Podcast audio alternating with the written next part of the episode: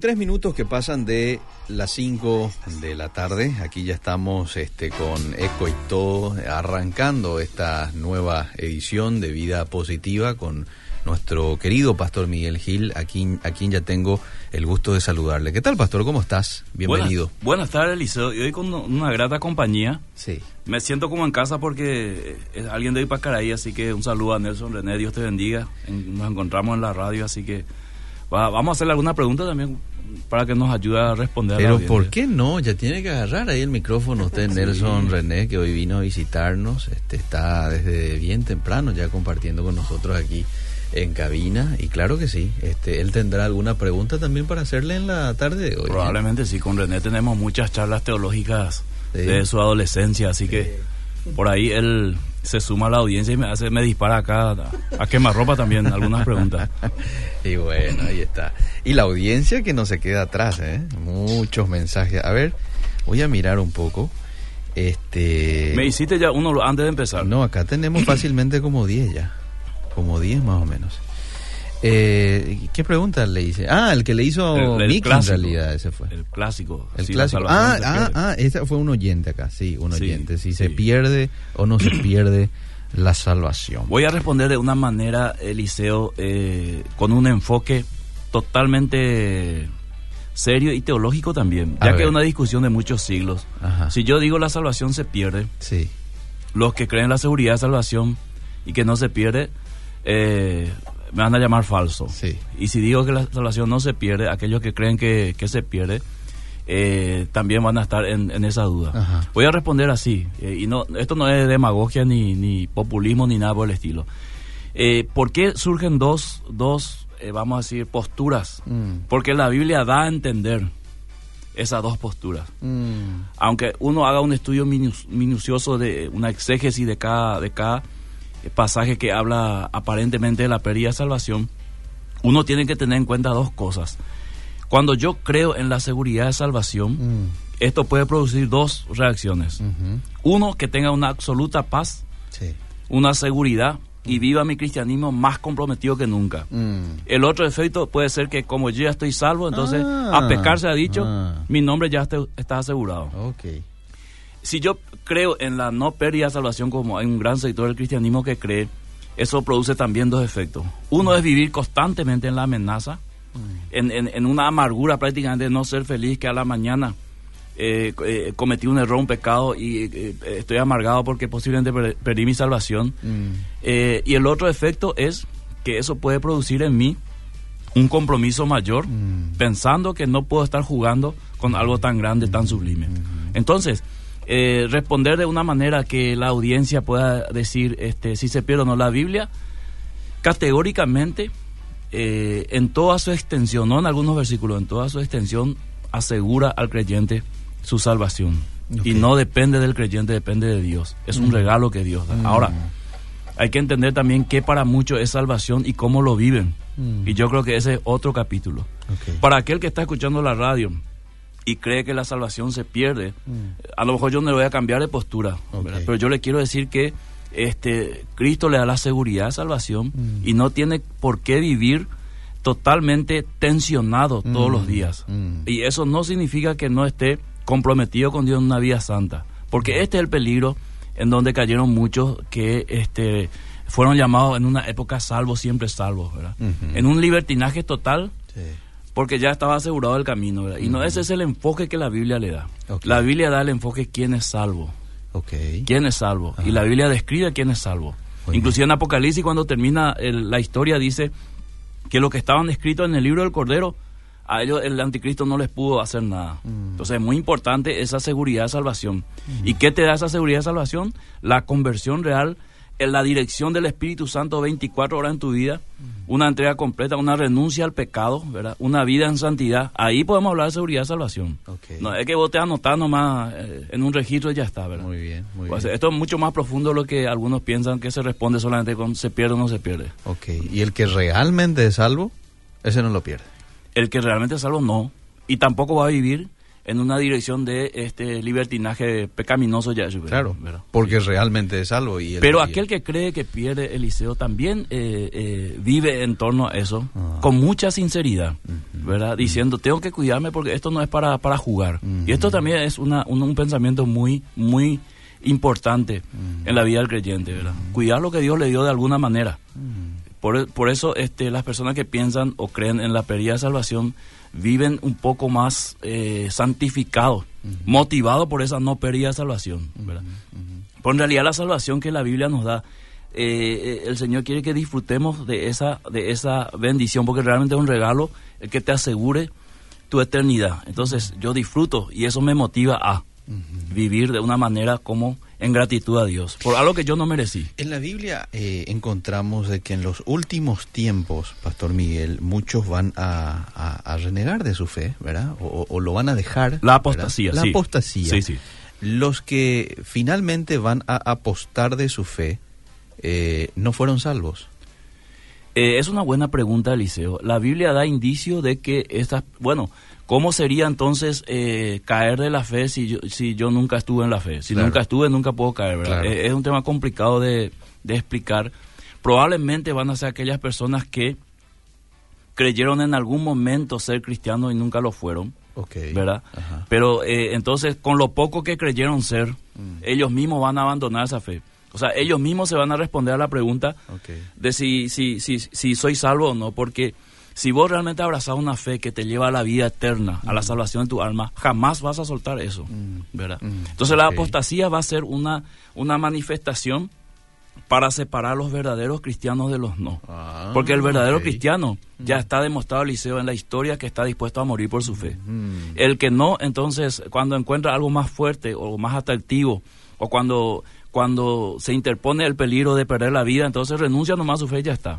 Entonces nunca tuvieron una fe arraigado en Cristo. Por eso la Biblia habla en Colosenses de estar arraigado en Cristo. Entonces cuando el árbol no está arraigado, pues vos un viento suave y ya se cae. Pero el que está arraigado difícilmente soporta todas las tormentas, aún la muerte. Fíjate, pastor, que en un momento determinado Jesús dice de que no todos son discípulos, dice, por los que estaban con él. Sí, Judas estaba con Jesús. Judas estaba con Jesús. Sin embargo, su vida, eh, lo que muestra la palabra de Dios es que él nunca miró a Cristo como su Salvador. Cierto. Miró a Cristo como un revolucionario. Mm. Luego miró a Cristo como alguien con quien podía él eh, llenarse los bolsillos. Y mm. finalmente miró a Cristo como un producto, una mercadería con el cual él podía sacar mucho dinero. Y así mismo fue, ¿verdad? Mm. Aunque después se arrepintió, que otro capítulo, ¿verdad? Pero igual la Biblia lo llama hijo de perdición, del cual estaba escrito mucho antes eh, en la escritura que así tenía que ser. Muy bien, eh, voy a la siguiente pregunta. Buenas tardes para el pastor Miguel Gil. Tengo algunas dudas. Mi marido y yo nos congregamos en una iglesia, nos casamos ahí.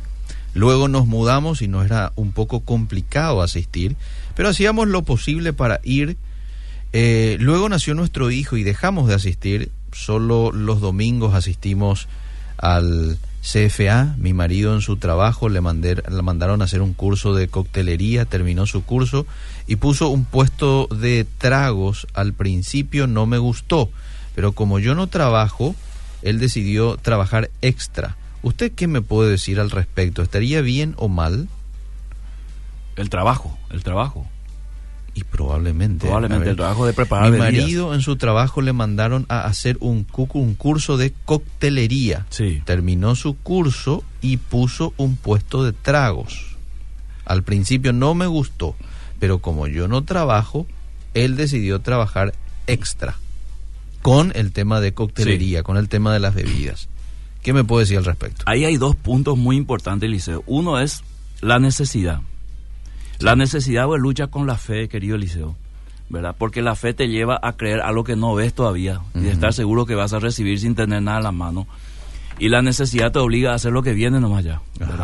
Eh, entonces, eh, yo creo que, que si en su corazón siente un quebrantamiento, lo que estoy haciendo no está bien, ¿verdad? Preparar tragos para que la gente tome por ahí la gente toma, toma, le gusta, toma de más y después se va y, choca o llega a la casa y comienza a golpear a su familia. Entonces yo de alguna manera participé en eso.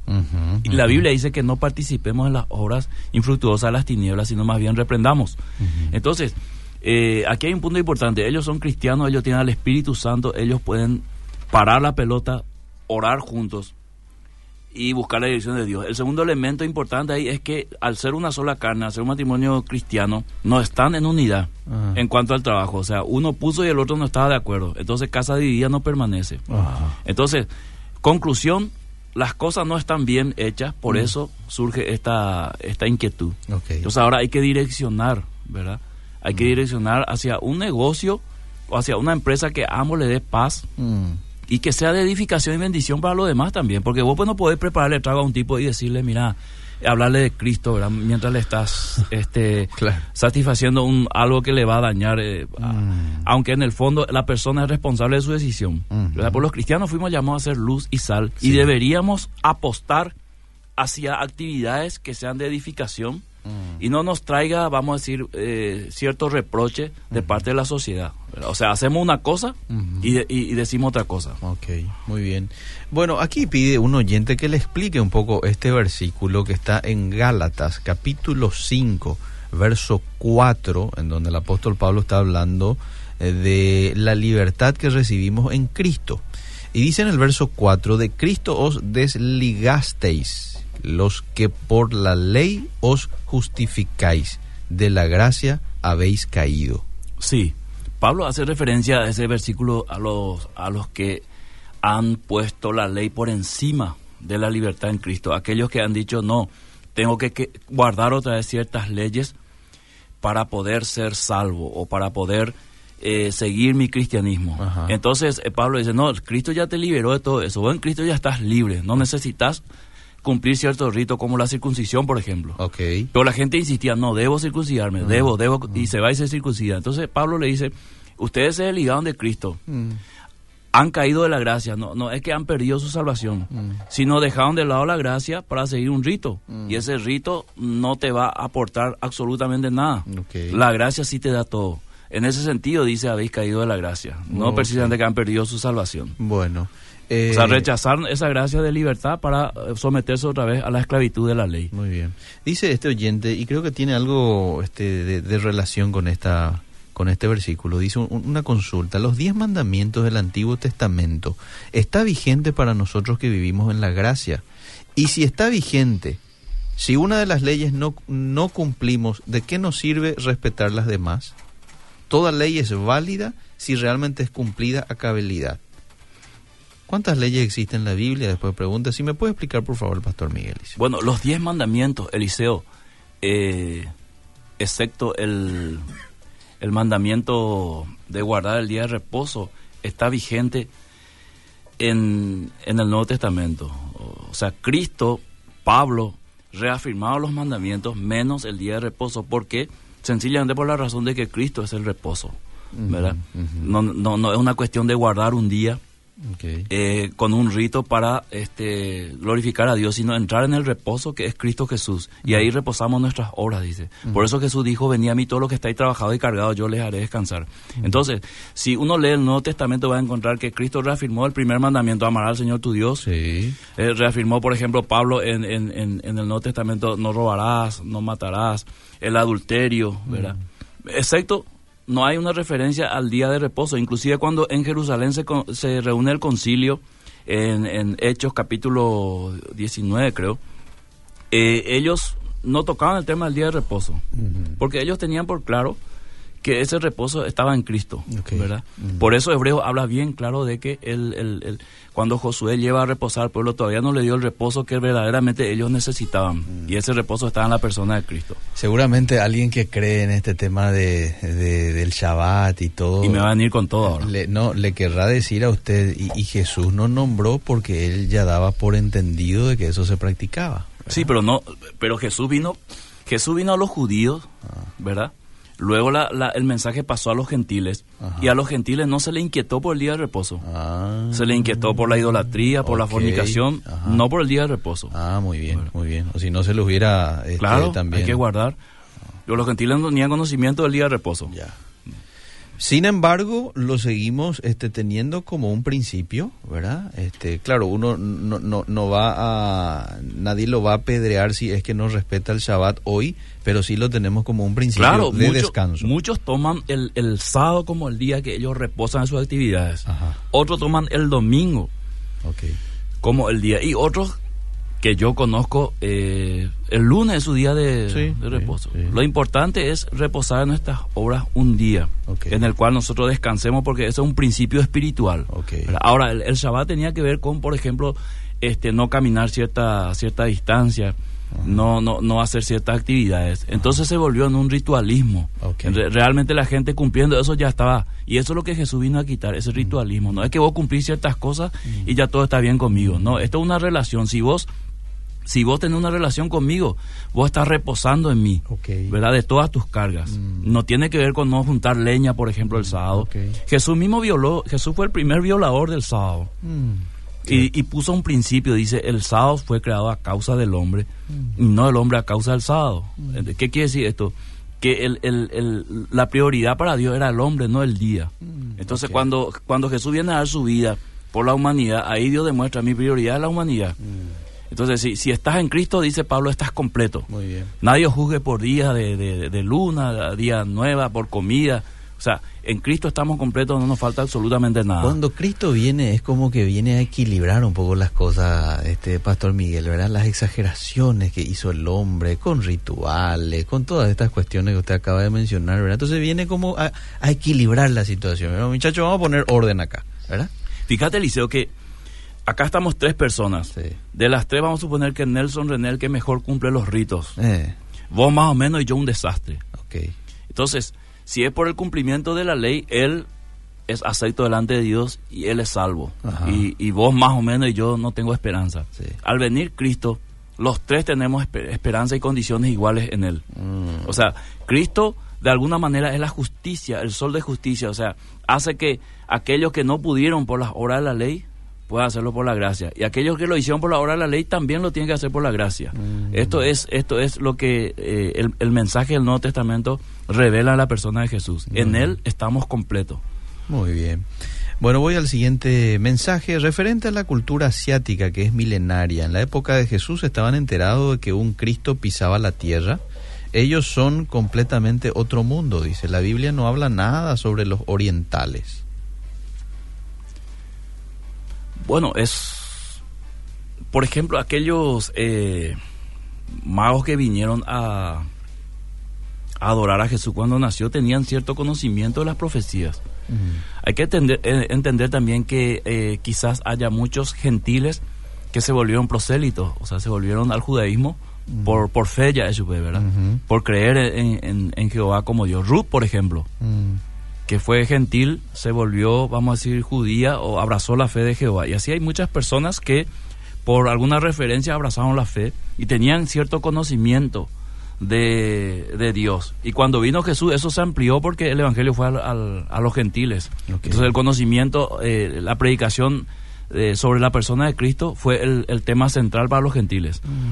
Muy bien. Dice esta oyente, queremos conocerle al pastor Miguel Gil porque es uno de mis héroes, dice.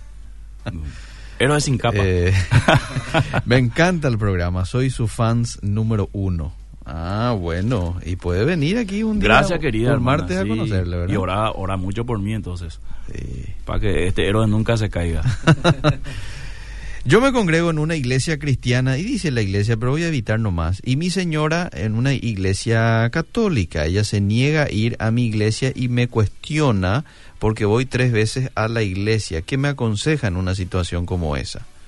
Bien, Bueno, eh, no es bueno que Dios eh, sea un motivo de discusión en el matrimonio, pero está previsto, Liceo, Mm. ¿verdad? Porque el Evangelio eh, rompe todas las estructuras. Pero yo le aconsejaría a este varón, si te vas tres veces a la iglesia, eh, y sos un fiel asistente, un, un buen hermano, un buen seguidor, podés reducir tus días de ir a la iglesia y no perderle a tu esposa por ese motivo. Es decir, hablar bien con tu pastor y decir, yo a partir de ahora, una vez a la semana, cuenten conmigo. ok. Los otros días quiero estar con mi esposa, acompañarle un poco y compartir con ella, porque eso va a hacer que este, ella entienda que por amor a ella este, él está haciendo un paso importante, ¿verdad? Porque la idea acá es ganarle finalmente a su esposa para Cristo. Claro, claro. Buenas tardes, pastor. Te falta la palabra clave que es potencial.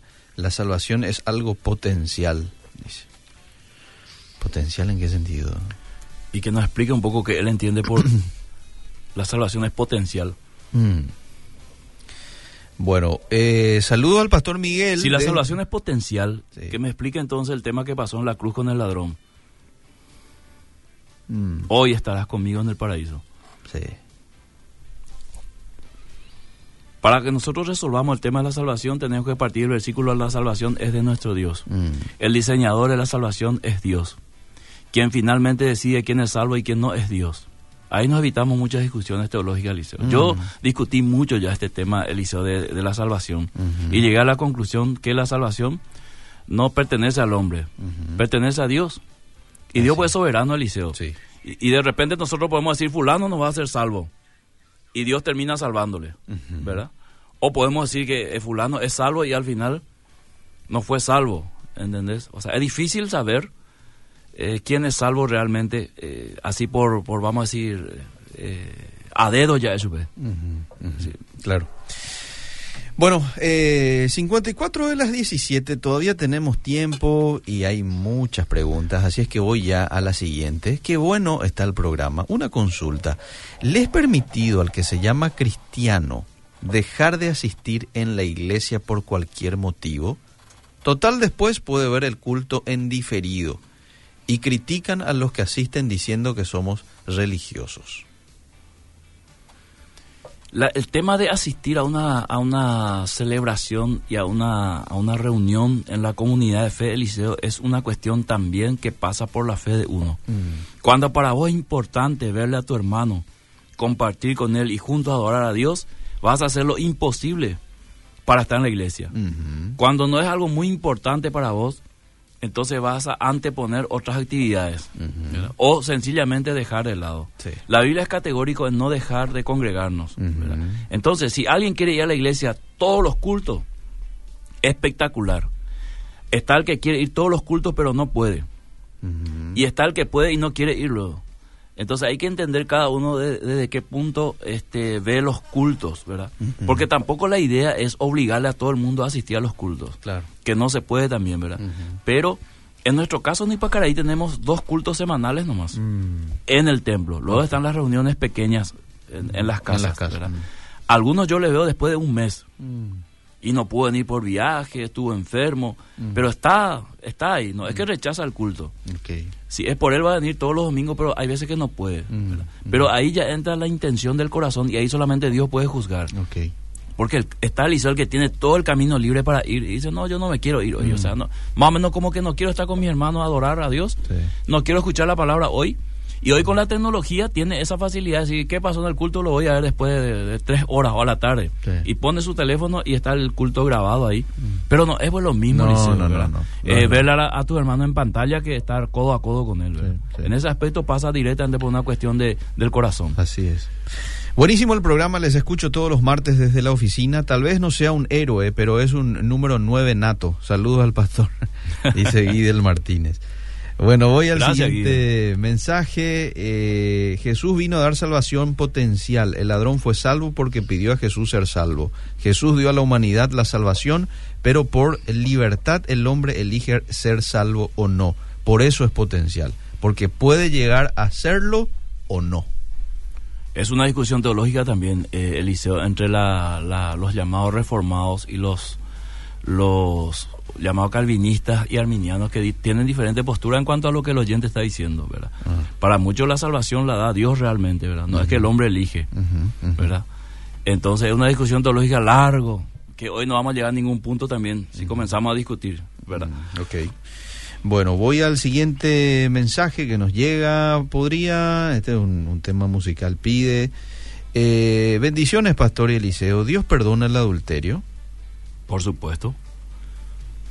El único pecado imperdonable, ya lo hablamos una vez acá, no de ira, es Sí. el- la blasfemia al Espíritu Santo. Sí. Después todo es perdonable según la palabra de Dios. Haceme un, un repaso, Pastor Miguel, de lo que es la blasfemia del Espíritu Santo. Es aquel que eh, ya está en la fe, ¿verdad?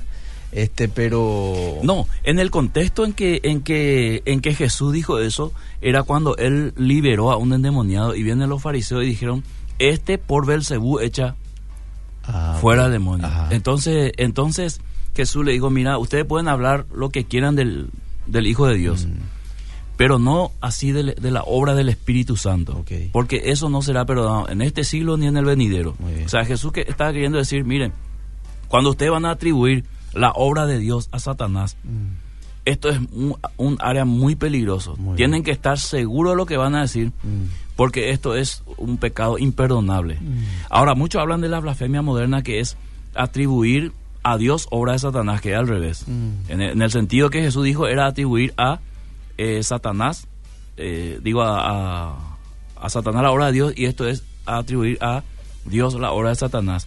Entonces, eh, cuando hablamos de blasfemia al Espíritu Santo, o sea, es un pecado imperdonable, aunque muchos eh, muchos teólogos últimamente han dicho que tal cosa ya no existe mm. eh, por la gracia que, está en Cristo, ¿verdad? O sea, cuando yo sé que, no tengo, no he blasfemado y, no tengo el perdón, es cuando siento un quebrantamiento y voy a Dios en arrepentimiento y pido perdón, ¿verdad? Entonces, por ejemplo, eh, en ese sentido los fariseos conocían la palabra, mm. ¿verdad? Mm. Eh, conocían, pero ellos no reconocieron a Cristo como Mesías. Entonces redujeron la obra de Dios mm. a un simple obrar del, demonio. Y eso es como una ofensa terrible para Dios, terrible, viniendo especialmente de gente conocedora de la ley, ¿verdad? Entonces no lo estaba diciendo un cualquiera, lo estaba diciendo maestro, escribas de la ley, mm. ¿verdad? Por eso Jesús le advirtió que con eso no se juega. O sea, sencillamente con la obra del Espíritu Santo no hay que jugar. Mm. Es muy peligroso, no hay que acusarle a nadie de satánico, mm. ¿verdad? porque puede ser que esté haciendo la obra del Espíritu Santo, ¿verdad? O sea, atribuir la obra de Dios a Satanás es un pecado imperdonable según Cristo en ese contexto que lo dijo. Muy bien. Escuché alguna vez una postura que decía que aquel que persiste en pecar, en desobedecer, también es como, como caer en, blasfemia. Pero no es tanto así, ¿eh? No tanto así, no. Bueno. Voy al siguiente mensaje, qué gusto escucharlos desde Belo Horizonte, en plena sintonía. Ah, qué bueno. Excelente enseñanza. ¿Pueden comentar qué dice la Biblia sobre la vestimenta? Acá en la iglesia donde nosotros estamos, donde estaba, no les gustaba el jeans eh, en las mujeres, dice Gladys. En la iglesia donde estaba, no les gustaba el jeans en las, en las mujeres. Ese es todo un tema, Liceo. Eh, bueno, la Biblia la Biblia da principio de la vestimenta, especialmente a las mujeres. Dice que sea eh, eh, una vestimenta prudente. Prudente quiere decir que si una mujer se va a comprar un jean y el jean tiene este, estas famosas aberturas atrás en la nalga, debería considerar si eso eh, es, es prudente, mm. ¿verdad? Porque la, atención que, que, que Cristo quiere dar a las mujeres es que salga del corazón, o sea, que ah, eh, admiren a la mujer por ser una mujer eh, virtuosa, una mujer servicial, una mujer Temerosa hecha y derecha, eh, o sea, mm. que no le admiren por su por su cuerpo, por su figura, o, que la mujer no se empeñe en querer llamar más la atención físicamente que mm. espiritualmente. A eso apunta la Biblia. Entonces, si alguien si alguien te cuestiona tu, tu vestimenta y vos sos, eh, vamos a decir, prudente y decís, bueno, tiene razón, ¿verdad? No mm. debería usar esto. Entonces probablemente le vas a hacer caso. Mm. Pero si no estás pensando en eso, probablemente te vas a enojar. Y lo que hicieron muchas iglesias fue establecer leyes. Pantalón la mujer, no. Okay. No es que pantalón roto, no, no pantalón no, solamente pollera. Muy bien. Entonces, ¿qué pasó, querido Liceo? Que muchas mujeres dijeron, bueno, acá me prohíben el pantalón, me voy allá en aquella iglesia, aceitan todo. Mm. Y luego eh, se enteró que la otra iglesia acepta los jeans rotos, todo si querés ir y mm. con calza transparente también. Entonces se va mudando de acuerdo a qué cosa, a su conveniencia. Y pronto esto tiene que ver ya no con lo espiritual, mm. sino con los deseos de la carne que Pablo establece claramente una diferencia en Gálatas capítulo 5, mm. ¿verdad? Si vos estás en la carne, el Espíritu Santo no está gobernando. Y si vos estás en la carne, cualquier cosa se puede esperar. Si vos estás en el Espíritu, el Espíritu te va a guiar a ser una mujer prudente, aún en tu manera de vestir. El tema de la vestimenta, por ejemplo, es un fruto de una persona que es o no nacido de nuevo. Sí, sí, Eliseo. Eh, Porque los que son hijos de Dios son guiados por el Espíritu de Dios, dice, ¿verdad? Y el Espíritu Santo siempre te guía hacia este lo bueno. O sea, si, si tenés, por ejemplo, una ropa, eh, vamos a tocar ya, extremadamente ajustada, vos sabés que el Espíritu Santo no, no, te guía hacia eso, vos sabés que, por lo menos si conoces la Biblia, eso entristece al Espíritu Santo, ¿verdad? Entonces, si vos a sabienda de eso, utilizás, bueno, definitivamente ahí hay una cuestión, ¿verdad? Tienes que replantearte tu relación con Dios, tu salvación, tu todo. Hay que preguntarle a las mujeres que están escuchando la radio, ¿qué piensan ellas al momento de elegir una ropa de ocasión para salir? ¿En qué están pensando? O cuando van a comprar una ropa. Y probablemente te diga, y no estoy pensando en levantarle a nadie, no estoy pensando en enamorarle a todos los muchachos, no, no, esa es mi intención. Y puede ser que sea una respuesta al liceo, como que está de moda los jeans que están rotos atrás de la nalga, y me sí me gusta. no, no tengo otra intención, ¿verdad? Pero mínimamente debería saber que esa vestimenta va a provocar ciertas reacciones hacia el público masculino. Sí. Claro. Entonces tiene que abstenerse más o menos las consecuencias. Entonces, si va a la iglesia con ese tipo de jeans, también va a provocar la reacción de algunas personas dentro del contexto cristiano que le van a decir, hermana, me parece que esa no es una vestimenta adecuada. Y tiene que estar, vamos o menos, este, abierto a críticas o, sugerencias de cambio, ya eso es verdad. Pero aquí también, si especialmente si es casada, tiene que ver mucho el marido, Eliseo. Conozco maridos que le encanta que su esposa se vista sexy. ¿Entendés? No es que le protegen, bueno, cuídate, mi amor, no. ellos lo le compran los, las minifaldas, eso de dos dedos, no es lo de cuatro dedos sobre la rodilla, sino dos dedos nomás lo tienen, ¿verdad? Y ellos, eh, porque tienen cierto, cierto, vamos a decir, cierta atracción por eso, mm. entonces le visten hacia su esposa. Y es algo discutible, ¿verdad? Cada mm. matrimonio con su mundo, ¿verdad? Como decía mi mamá, cada uno con su cada uno, mm. ¿verdad? Pero hay ciertas cosas que vos no podés evitar después las consecuencias. Si yo salgo ahora porque tengo pistola y disparo acá en la esquina de Ira porque me gusta disparar al aire, mm. alguien va a llamar al 911 Seguro. y voy a terminar la comisaría. Entonces, en ese sentido tengo que pensar, no todos los gustos son buenos son edificantes. Y la Biblia dice, ah, busca aquellos que edifican, aquello que le va a ser útil a los demás, no aquello que va a traer discusión y problemas. Ahí, por ejemplo, el apóstol Pablo dio un, una buena, un buen concepto, ¿verdad? Diciendo que vos tenés la libertad de comer lo que sea, pero si lo que vas a comer le va a ser de tropiezo al otro, deja nomás de comer, ¿verdad? Y esto se puede aplicar también en el tema de vestimenta. El, principio a vos te gusta, a vos te gusta cómo te queda ese vaquero, ¿verdad? Este, vos te sentís muy bien, todo el mundo lo usa pero si vos ya sabes que le va a hacer de tropiezo a alguien, entonces déjalo nomás, ¿verdad? Evitarlo nomás, porque eh, mejor, ¿cómo es que dice Jesús? Mejor te es ponerte una piedra en el, en el cuello y tirarte en el mar que se le tropiezo a alguien. Hay que hablar un martes, Eliseo, si, no, si nos acordamos de que realmente es, si es cierto que este, no me importa lo que la gente dice eh. o diga, si esto es válido para el cristiano o no.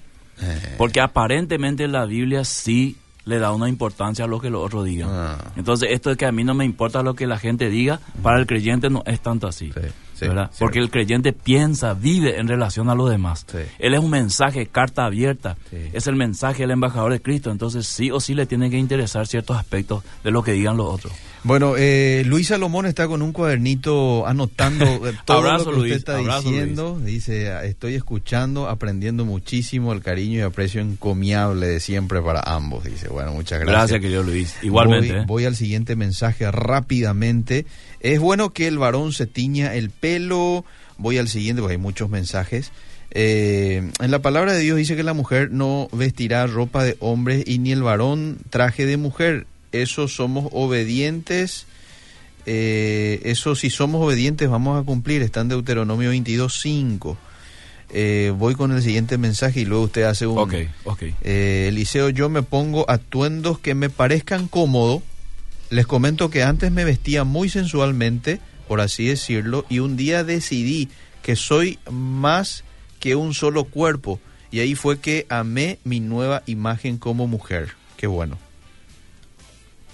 Interesante. Interesante. Esto que dice el oyente de Deuteronomio Eliseo, hay que traerlo al contexto del siglo XXI. Ajá. Hay que traerlo al contexto cultural. No es tanto así como, como, como él dice que es literal, porque hay, hay cosas en el Antiguo Testamento que sencillamente ya no son válidos. Ajá. Entonces tenemos que vestirnos con túnicas todos. Porque vestimenta, vestimenta de varón no era el pantalón que nosotros conocemos ahora. Eran túnicas. Sí.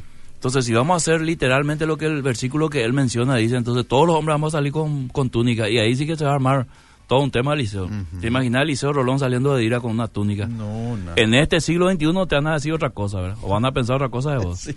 Entonces, eh, para nosotros una vestimenta adecuada es un pantalón, una camisa, una remera. Acá no se trata tanto de qué me pongo, sino por qué me pongo, ¿verdad? Eh, para qué me pongo. Y lógicamente que el creyente tiene ese plus del, del discernimiento del Espíritu Santo y esa paz. Cuando algo no te da mucha paz, entonces es porque el Espíritu está inquieto dentro, dentro de tu ser. Así mismo es. En cuanto a la vestimenta, nomás quiero decir, dice este oyente, que tenemos que cuidar porque hay hermanos débiles en cuanto a las miradas, los atributos llamativos. Por más que uno tenga el Espíritu de Dios, Satanás es muy astuto porque somos de naturaleza pecadora. dice. Yo ya mi postura como pastor, Eliseo, independientemente que alguno esté de acuerdo conmigo o no, Sobre esto. sobre esto. Ok.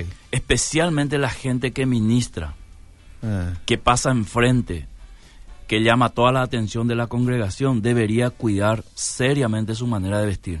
sí. Porque ahí está a la vista de todos, Claro. ¿verdad? Está, está desarrollando un ministerio. En la mirada de Sí todos. o sí le vamos a mirar qué pasa, Cierto, ¿verdad? sí. Esto es para los hombres y para las mujeres también, porque hoy la vestimenta de los hombres también, algunos son muy sensuales, ¿verdad? O Claro, sea, claro. ya no sabe si se puso el pantalón de su hermanito o realmente estaba a la moda, ¿verdad? Sí.